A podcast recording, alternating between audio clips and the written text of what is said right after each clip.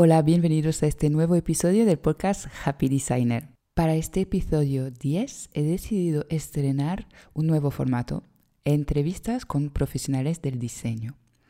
Quiero presentarte diferentes profesionales, freelancers que trabajan solos, con colaboradores externos, estudios, especialistas, generalistas, para que tengas un poco de inspiración de cómo puedes enfocar tu propio negocio. Además, estaremos hablando de la cara B de business de sus negocios, cómo se organizan, cuál es la realidad detrás, qué background tienen ellos, ah, cómo decidieron emprender. Quiero que haya un poco más de transparencia en este aspecto porque hablamos mucho de creatividad, de cómo diseñar, pero poco de la organización que conlleva tener su negocio freelance. Así que vamos allá. Bueno, estamos hoy con Estibaliz López, diseñadora gráfica especialista en branding. Hola Esti, ¿cómo estás? Hola, muchas gracias por invitarme a tu podcast. Bueno, muchas gracias a ti por estar con nosotros. Yo tengo que decirte que es un honor para mí empezar esta temporada de entrevistas contigo porque te conozco virtualmente, obviamente, desde muchos años y siempre has tenido una, una presencia online que me ha inspirado, muy cercana y también innovadora en cuanto al formato porque creo que fuiste una de las primeras en, en tener un grupo de Facebook súper activo para compartir contenido de valor con tu audiencia. Así que lo dicho, es eh, para mí un honor tenerte hoy con nosotros pues muchas gracias. Mm, digo lo mismo en el sentido de que me, gusta mucho tu trabajo y esa admiración profunda en, bidireccional, vamos. Ah, qué bien. Pues así empezamos. Muy bien, muy bien. Bueno, cuéntanos, Esti, ¿cómo, ¿cómo explicas tú tu trabajo de cara a los clientes? ¿Cuál es tu elevator pitch, como dicen? Bueno, yo hace poco hice un, rebranding eh, y, y, bueno, yo digo que eh, para mí el nuevo enfoque es hacer diseño consciente. Yo lo llamo diseño consciente, branding consciente, porque me parece que es muy importante pararnos sobre todo en la parte previa, antes del diseño, en toda la parte estratégica. Pero muchas veces pensamos en la parte estratégica solo como, bueno, pues esta es la estructura que tiene que tener el negocio o esta va a ser la comunicación, ta, ta, ta, ta, y yo quiero ir, un, digamos, un pasito más allá, ¿vale? Y que esta estrategia esté pensada en, vale, ¿cuál es mi situación personal? ¿Cuáles son mis capitales? ¿Cuánto tiempo tengo? ¿Cuánta gente puede trabajar en ello? ¿Cuánto dinero tengo? Entonces, hay que adaptar esa estrategia a esta otra parte, porque a veces nos encontramos que hay estrategias muy buenas, traducidas muy bien al diseño, pero que no se sostienen en el tiempo porque no hay el capital de tiempo, dinero, eh, personas, ¿no? Que lo puedan sostener. Entonces, yo quiero hacer hincapié en toda esa parte previa. Bueno, estupendo. A mí me fascina. Bueno, no vamos a hablar hoy mucho de branding porque podría entrar entre tú y yo, seguro que podemos estar hablando horas y horas, pero me gusta mucho el, concepto del branding consciente y, y, creo que, bueno, ya me dices, ¿no? Pero creo que pasa por compartir mucho contenido, hacer mucho marketing y contenido para transmitir un concepto tan profundo como es este, ¿verdad?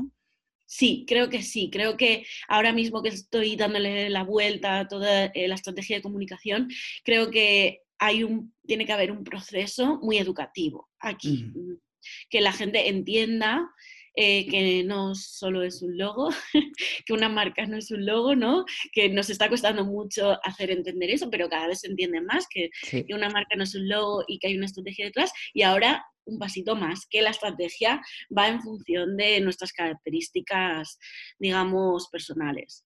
Muy bien, sí, sí, sí. A ver, en este podcast a mí me gustaría mucho hablar un poco de la cara business, un poco de los negocios creativos, que no se habla tanto, ¿no? Entonces, ¿cuál es tu, modelo de negocio? ¿Qué, es lo que vendes a tus clientes? Si hay servicio, producto, otras cosas. Vale, yo eh, ahora mismo vendo servicio de diseño y de estrategia. Consultoría también, en caso, porque hay mucha gente con muchas dudas.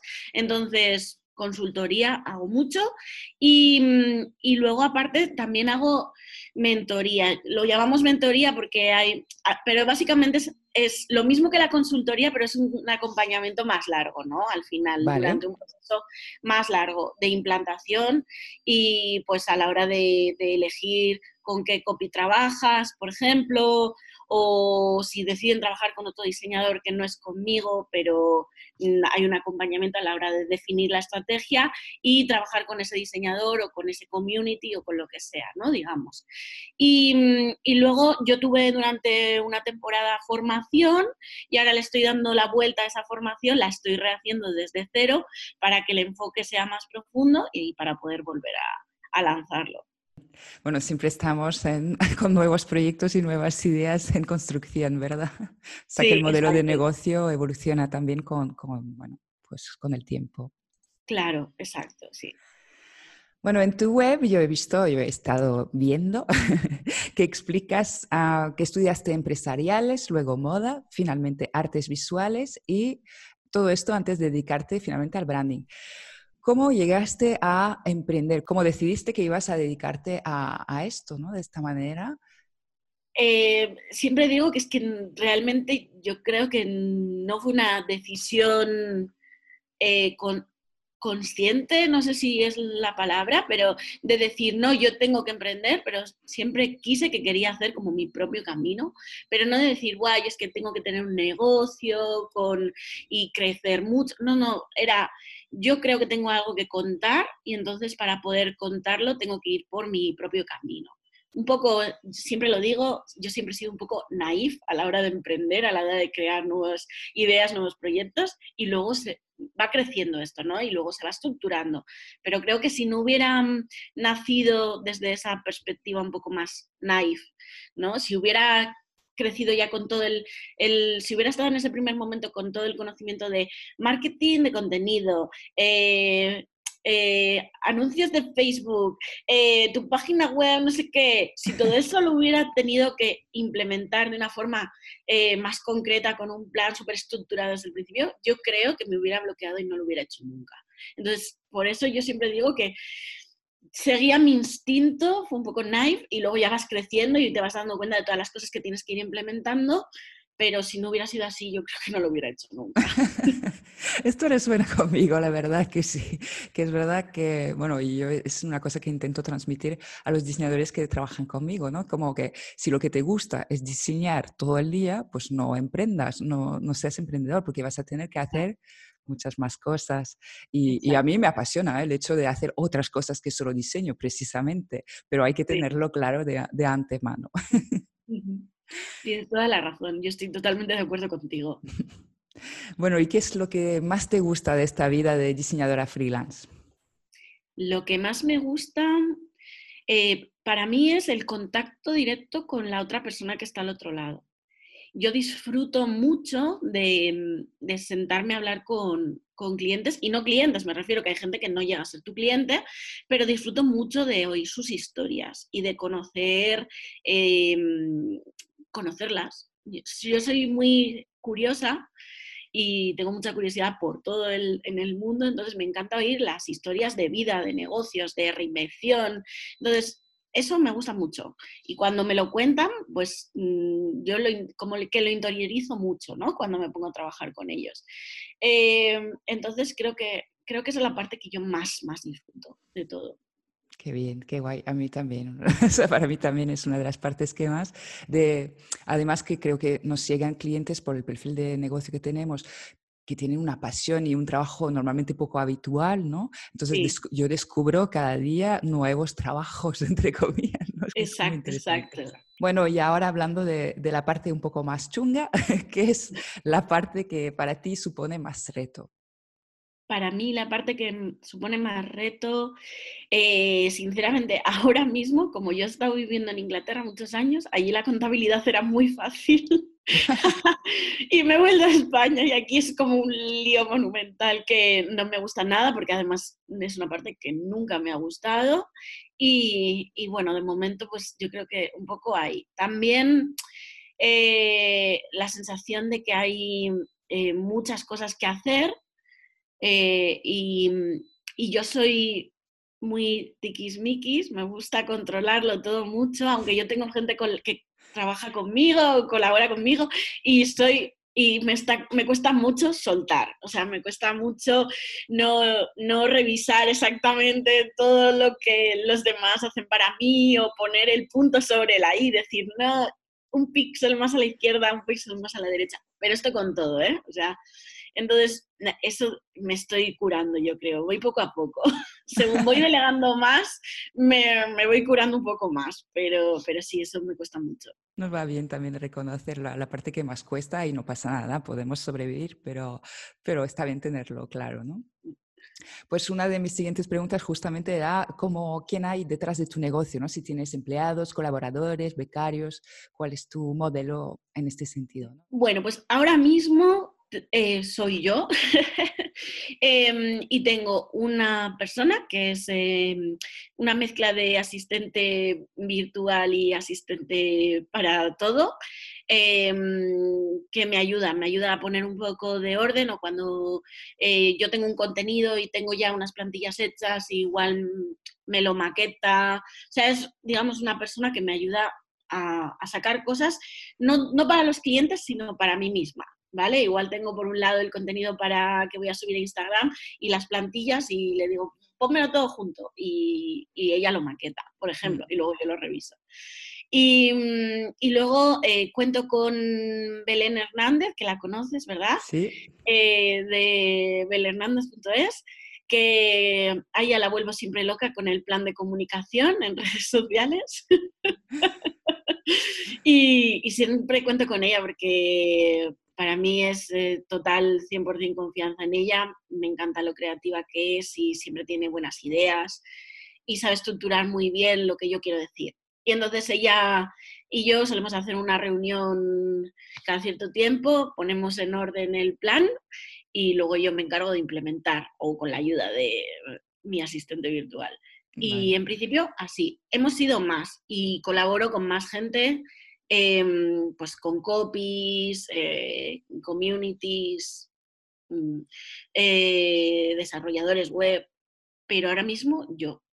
Antes tenía una persona que trabajaba más habitualmente conmigo, que yo me encargaba de lo que es el diseño y esta persona maquetaba webs. O sea, las webs que yo hacía para mis clientes, yo hacía el diseño, pero esta persona las maquetaba. Y ahora ya no trabajamos juntos porque ha decidido cambiar de, de línea de, enfoque de trabajo y entonces ahora ahí no tengo y estoy buscando. Vale, bueno, a ver si alguien te escucha. y quiere... Hombre, que me escriban, si hay alguien ahí interesado, que me puede escribir y, esto ya sabes, es cuestión de, de, probar y conseguir confianza con alguien. Exacto, sí, sí, sí, esto es lo que cuesta. Sí. Bueno, y hablando un poco de, promocionarse y darse a conocer en el mundo, bueno, en este sector que está bastante saturadito, por decirlo de una forma más suave, cómo, has conseguido diferenciarte de, los demás diseñadores? A ver, sinceramente, yo creo que mm, la diferencia reside en la personalidad de cada uno.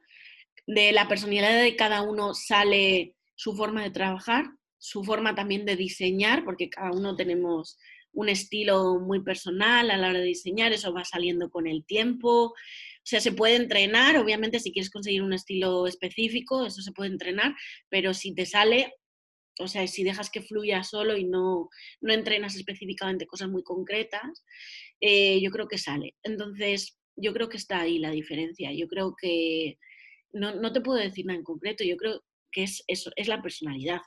Vale. ¿Y cuál es la tuya entonces? ¿Cómo la definirías? Pues eh, muy honesta, o sea, de, igual que te estoy contando aquí que no me lo callo y te cuento todo lo que hay detrás de mi negocio, pues es que eso es lo que hay, no eh, igual que cuando me siento a trabajar con un cliente, eh, háblame, cuéntame, yo te digo, te doy mis ideas, tú me das feedback, lo trabajamos, le damos una vuelta y ya está. Y no, no hay mayor, no, hay nada más ahí detrás. Bueno, ya es bastante, ya es bastante, no te das cuenta. Hombre, es yo creo que lo más difícil aquí es em, ser, eh, no ser honesto, sino demostrar esa honestidad, no esconderte detrás de una máscara. O sea, porque muchas veces es mucho más fácil esconderte detrás, lo hemos hablado muchas veces, ¿no? De, te escondes detrás de, somos una agencia eh, multidisciplinar. Y eso es una máscara, es otra forma de poner una máscara, ¿no? Creo que es más, mm, es más difícil ser directamente honesto y llegas a mi web y lees lo que yo te he escrito con toda mi honestidad, de, te estoy contando lo que hay detrás y me ha abierto mucho y hay mucha, mucha vulnerabilidad ahí y dejarlo eso abierto creo que es, es, es, es la, real, la realidad, ¿no? yo creo que es mucho más difícil hacer eso. Sí, estoy contigo. No, aparte, bueno, es muy coherente con lo que vendes, que es branding, pues consciente justamente, ¿no? Que empieces por ti misma y para atraer este tipo de gente también. Exacto, es que si yo lo hiciera de otra manera no tendría ningún sentido. Claro, claro. Tienes que demostrar que, lo vives, ¿no? Y que lo crees. Bueno, pues ahora cambiando a otro de, de, mis temas favoritos, la organización y las plantillas y los sistemas, que esta es mi parte más, más friki o más francesa, no sé. Bueno, ¿Tú cómo te organizas? ¿Tienes un sistema con sus procesos de trabajo bien definido, planificación, plantillas, o eres de las que improvisan y dejan un poco fluir todo? Yo eh, me encanta la planificación, planifico mucho y luego me la salto. Me encanta. Por eso te decía que a la pobre Belén Hernández la vuelvo loca.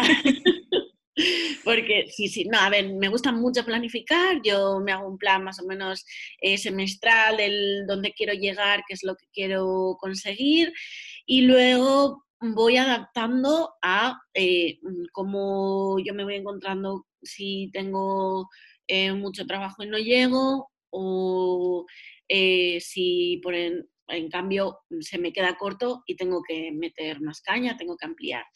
Y luego lo que son procesos con clientes, me gusta tenerlo bastante, yo creo que está bastante estructurado. También he sido mucho de ensayo y error con el tiempo y ir creando procesos. Hace tiempo eh, yo me hice una clase que tiene Laura López de, workflow y, me gustó mucho porque me dio algunas ideas que luego yo implanté en, en mi propio sistema. Y, pero también intento simplificar mucho, o sea, no complicarles mucho el trabajo. A mí me gustaría, por ejemplo, trabajar con cosas como Trello o Asana, y al principio lo, intentaba hacer así, pero la mayoría de mis clientes se vuelven muy locos con ello. Entonces dijimos, ¿qué se puede hacer que sea un poco Trello o Asana, pero más simple todavía? Entonces me pasé al sistema de carpetas de Drive que utiliza Laura, un workflow mucho más sencillo y simplificado, y, y me funciona muy bien y la gente está contenta así, así que de momento seguimos por ahí. Pues claro, lo que funciona, ¿para qué cambiarlo? Exacto, ¿para qué cambiarlo? Pero eso lo que has dicho es importante, o sea, que adaptarse también a la realidad de tu cliente, es que está bien que veamos como herramientas de productividad y aplicaciones pueden hacerlo mucho mejor y tal, pero bueno, es que luego tu cliente también tiene que sentirse cómodo con ello, poder usarlo y que no suponga para ellos un aprendizaje, ¿no? Que es como que lo, lo, lo, que quieren es ganar tiempo, básicamente contratándonos, no perder más. Exacto. Luego, no sé a ti si te pasa, pero por ejemplo a mí me pasa eh, con los briefs. Me ha pasado con mucha gente que, el, que tú mandas un brief con muchas preguntas, muy incisivo, ta, ta, ta, ta, y la gente se agobia y la gente al final te acaba contestando prácticamente eh, frases cortas, monosílabos, cosas muy genéricas, no profundizas. Entonces, a veces eh, creo que depende de la persona, a mí me parece que es más útil o hacer el brief juntas o una vez hecho el brief, a mí me gusta siempre, siempre repasarlo con la persona sentarme con la persona y repasarlo una a una todas las preguntas. Te lleva más tiempo, pero creo que mm, da un insight mucho más, mucho, mucho más realista. Mm. Yo esta parte de briefing sí que es verdad que, que, me ha costado un tiempo poder adaptarla bien a mis clientes, pero como tengo un perfil de clientes que es muy preciso, ¿no? que es siempre el mismo tipo de personas, he conseguido hacer un cuestionario que sí me rellenan, incluso, pues te voy a decir que me escriben bastantes páginas. o sea, no sé si es el tipo de clientes que... Pero sí que es verdad que he tenido que salir mucho del esquema de, ¿cuál es tu visión empresarial? ¿Cuál es tu misión? O sea, Ah, sí. quiero decir que ha sido, es mucho más didáctico que esto. Yo pongo ejemplos, vamos, que es un documento que es casi una, una lección, ¿no? Un documento, un curso sobre, sobre briefing que me, me he salido mucho de, de lo que sabía de haber trabajado en agencias, por ejemplo, para adaptarlo a una, una, cosa mucho más didáctica. Y también les dejo mucho tiempo, porque claro, como tengo un poco de espera siempre para trabajar conmigo en branding, pues tienen Sí. normalmente varias semanas para poder hacer esto. Y como tienen Sí. muchas ganas de empezar, pues bueno, esto como que canaliza un poco esta, estas ganas de, de ya tener el branding empezado. Bueno. Sí, es, eso está genial. Sí, yo también se lo, les dejo como mucho tiempo. Y a veces no sé si es mejor dejar mucho tiempo o dejar menos tiempo. Es, es que también depende un poco de la persona, porque cuando dejas Sí. mucho tiempo, a veces lo van dejando, lo van dejando. Algunos y otros, en cambio, no. Otros eh, en dos días te lo han mandado relleno, ¿no? Pero esto es lo de siempre. Eh, Depende, a mí, a mí yo me encuentro que depende un poco de la persona. Sí, no, en todo caso está bien tener varias versiones de, tus, de tu proceso de trabajo para decir, vale, aquí esto se está, no está funcionando y poder ah, facilitar es. el, el proceso de otra manera, ¿no? Tener varios ases en la manga. sí. Bueno, me gustaría también que en este podcast podamos visibilizar un poco la realidad detrás de los perfiles Instagram perfectos, las webs que están muy guay de nuestros estudios de diseño. ¿Puedes compartir con nosotros tu peor momento empresarial? ¿Cuál ha sido este momento que parecías que habías tocado el fondo? Eh, bueno, sí, eh, para mí yo creo que el peor, peor fue cuando me di cuenta de que tenía que hacer un rebranding, porque de repente me di cuenta que todo mi modelo de negocio ya no encajaba con, con mi visión personal, empresarial, nada. O sea, eh, me había hecho muy feliz hasta el momento, pero por los, todos los cambios personales que yo tuve, eh, de repente me di cuenta de que ya no funcionaba conmigo. Entonces, para mí fue un poco un choque gordo porque es cuando tienes algo que funciona, que funciona muy bien además, y te das cuenta de que, de que lo tienes que cambiar entero. Entonces, para mí ahí fue un poco de desequilibrio. Y es más, me ha costado mucho darle la vuelta eh, y definirlo muy, muy, muy bien, porque claro, saliendo de algo que estaba funcionando genial, te vas a la incertidumbre y obviamente quieres que esté bien elaborado, ¿no? Lo nuevo que haces. Entonces, toda esa transición a mí me ha costado, pero bueno, uh -huh. ya estamos bien. Qué bien. No, eso cuesta para hacerlo, o sea, de hacerlo para uno mismo es lo que más cuesta, creo, el trabajo. Desde de, luego, de yo creo que el trabajo para, bueno, en casa de herrero, cuchillo de palo, ya Exacto. sabes. Exacto. No, y esto es una inversión de tiempo, de energía que parece que nunca es buen momento para hacerlo, ¿no? Exacto, exacto. Y yo creo que estamos como mucho más cegadas eh, cuando se trata de nosotras mismas. O sea que es, tienes una visión mucho más cerrada. Yo, por ejemplo, cuando pasé por todo este proceso, eh, yo había gente con la que hablaba por internet y les, les, pedí, les pedí opinión, les dije, por favor, o sea, necesito una visión externa porque yo ya no, no, no veo más allá de lo que tengo justo delante. Entonces, eh, y les pedí opinión y, y, gracias a eso, la verdad es que ya tienes otra, una más amplitud, ¿no? De miras. Sí, sí, es que sí, tener perspectiva sobre nuestros propios negocios es lo que, lo que cuesta en, todo, en todas las etapas. Esto no mejora nunca. lo siento mucho. Hay momentos ¿no? de que lo tienes súper claro, tienes una visión a año vista y tal, y bueno, luego, como decías, ¿no? tienes que cambiar los planes porque finalmente ya no lo tienes tan claro. Totalmente, es que es así. O sea, yo desde todos los años que llevo creo que creo que no ha habido ningún año en el que no haya pasado eso. O sea, que tienes una etapa súper buena de, ¡buah! Lo tengo clarísimo a por todas y tres meses después, bueno, ¿y ahora qué? Sí, sí, sí, ¡buah! Sí, sí que es un proceso. Yo creo que es el mejor, que sé, un máster de desarrollo personal, esto de emprender. Sí, sí, sí. Y yo creo que además la sensación que yo tengo de eh, que la gente hoy es el discurso de emprender, hay que emprender, es para todo el mundo, yo creo que no es verdad. Yo creo uh -huh. que, que todo el mundo no está listo para emprender. O sea, eh, y no está mal no estar listo para ello. O sea, es genial trabajar en una oficina o en un bar o donde sea, me da igual.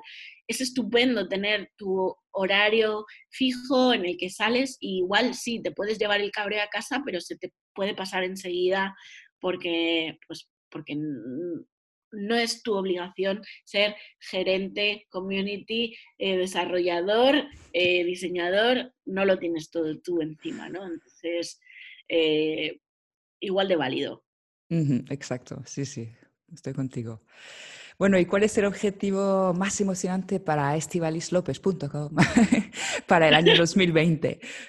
Bueno, pues para el año 2020 eh, mi objetivo más emocionante sería trabajar en, Universo Branding, que es algo que lleva ahí en distintos formatos desde hace mucho tiempo. Y, bueno, es, es, la formación que yo quiero que sea, digamos, como em, estrella por decirlo de alguna manera. Pero sí, donde quiero dar todo lo que yo sé, ponerlo ahí y que la gente lo pueda utilizar para, sí mismos, ¿no? O para otros incluso, o sea, no tengo ningún problema que otros diseñadores quieran coger mi sistema y utilizarlo para otra gente. No es un problema para, para mí. Entonces, eso que lo que llevo mucho tiempo con ello en distintos formatos, pues lo estoy intentando ordenar y, a ver si en 2020 sale todo como debería. Bueno, sí, eso da para un año de trabajo sin lugar a duda. O más. O más. Vale, y para acabar esta entrevista quiero ah, que viajemos un poco al pasado. Sí. imagínate que nos encontramos justo en los inicios de tu trayectoria como diseñadora. ¿Qué consejo te darías a ti misma? ¿Qué consejo? Vale, eh, el, primer consejo sería olvídate de tanta formación eh, y búscate una persona que ya haya recorrido este camino y que te acompañe, por lo menos en esos primeros momentos en los que tienes muchas dudas, eh, porque las formaciones están genial, pero hay momentos en los que realmente lo que necesitas es una visión externa que te dé apoyo y te diga, mira, eh, tienes que aprender esto, sí, pero, pero bueno, igual mejor primero esto otro. Y creo que eso ayuda más a, mm, tener la, a tener visión externa y a ir más enfocada. Creo que hay momentos para todo, ¿eh? Creo que hay momentos para formarse, creo que hay momentos para tener un mentor.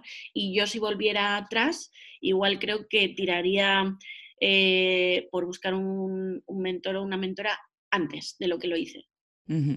Sí, sí, yo creo que es importante pasar a la acción y ver también el caso particular, ¿no? Porque es que luego te paralizas por, ah, por toda la información que tienes delante y dices, vale, sí, pero ¿por dónde empiezo yo y cómo lo hago a mi manera, ¿no? Eso es lo que cuesta. Mm. Exacto, sí. Pues es un gran consejo. Gracias.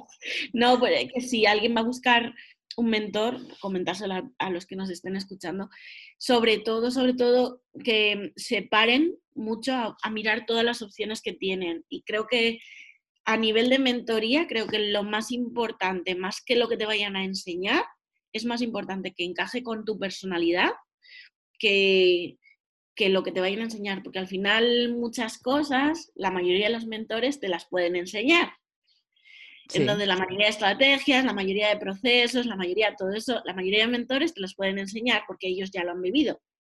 Pero encajar con una personalidad que entienda tu modelo de negocio, tu visión de negocio, eso es lo más importante. Bueno, sí, creo que el feeling, ¿no? En general, a la hora de contratar, pero cualquier profesional que sea mentor o alguien para tu estrategia en redes o para hacer tu web o tu branding, pues es súper importante que haya, que haya este feeling, esta filosofía, valores compartidos, porque si no, pues si no acabaremos con el mismo negocio todos y, no seremos más felices. Sí, bueno, pues muchas gracias, Esti, por toda, toda esta información, por abrirte y compartir con nosotros pues, la realidad de, tu negocio.